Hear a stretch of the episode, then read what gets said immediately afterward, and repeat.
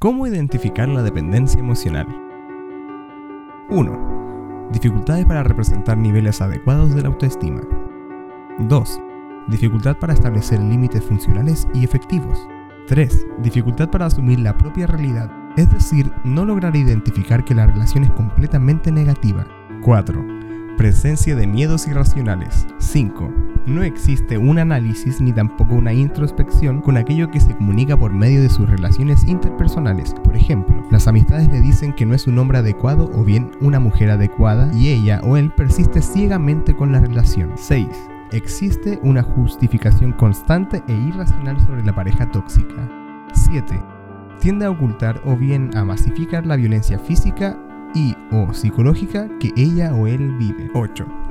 Comienza a visualizarse un aislamiento social. 9. Existe una dificultad para afrontar los riesgos y daños como un adulto razonable. 10. Tienden a desarrollar patologías más complejas como la depresión, trastornos de ansiedad, autoestima baja, trastornos alimenticios, entre otros. 11. Comienza a existir una visión distorsionada de su propio ser. Ejemplo, soy fea, no sirvo para nada, nadie me va a querer, etc. 12 por lo general, existe una relación primaria disfuncional en su primera infancia.